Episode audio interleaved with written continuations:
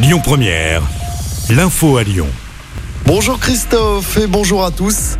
Le plan de sobriété énergétique de la ville de Lyon a été présenté.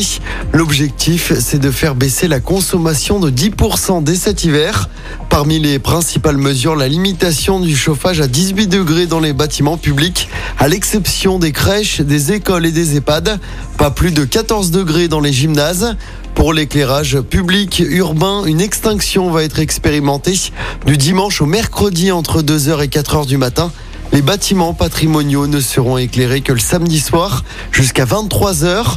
Pour les illuminations de Noël, l'amplitude horaire sera adaptée à 23h et la période d'illumination sera réduite d'une semaine en janvier.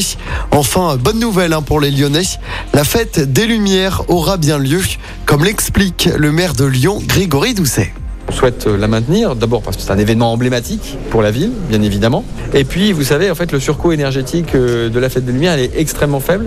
Les installations de la Fête des Lumières sont basées sur la technologie LED. Donc, en fait, elles sont peu énergivores. Et puis, parce que quand on installe les œuvres, eh bien, en fait, on éteint tout autour. Donc, en fait, il y a une, forme de compensation. Alors là, vous avez compris qu'on allait euh, de toute façon éteindre davantage, puisque euh, ça fait partie de notre plan de sobriété. Mais de fait, les œuvres qu'on va exposer lors de la Fête des Lumières, elles ne vont pas être énergivores. Et la fête des Lumières aura lieu du 8 au 11 décembre. Dans l'actualité également, un peu plus de 31% des stations manquent de carburant ce matin dans toute la France. Le mouvement de grève s'étend. Les salariés de la raffinerie de Donge en Loire-Atlantique rejoignent le mouvement face à l'annonce de réquisition chez SO par le gouvernement. Le projet de réforme de l'assurance chômage a été voté à l'Assemblée nationale en première lecture. Le débat se poursuivra au Sénat. Pour rappel, le texte prévoit de moduler les aides en fonction de la conjoncture économique du pays. Mission réussie pour la NASA fin septembre. L'agence spatiale américaine avait fait un premier essai pour tenter de dévier un astéroïde et se protéger ainsi d'une potentielle menace future. Un vaisseau avait percuté l'astéroïde et on apprend que la trajectoire de cet astéroïde a bien été déviée.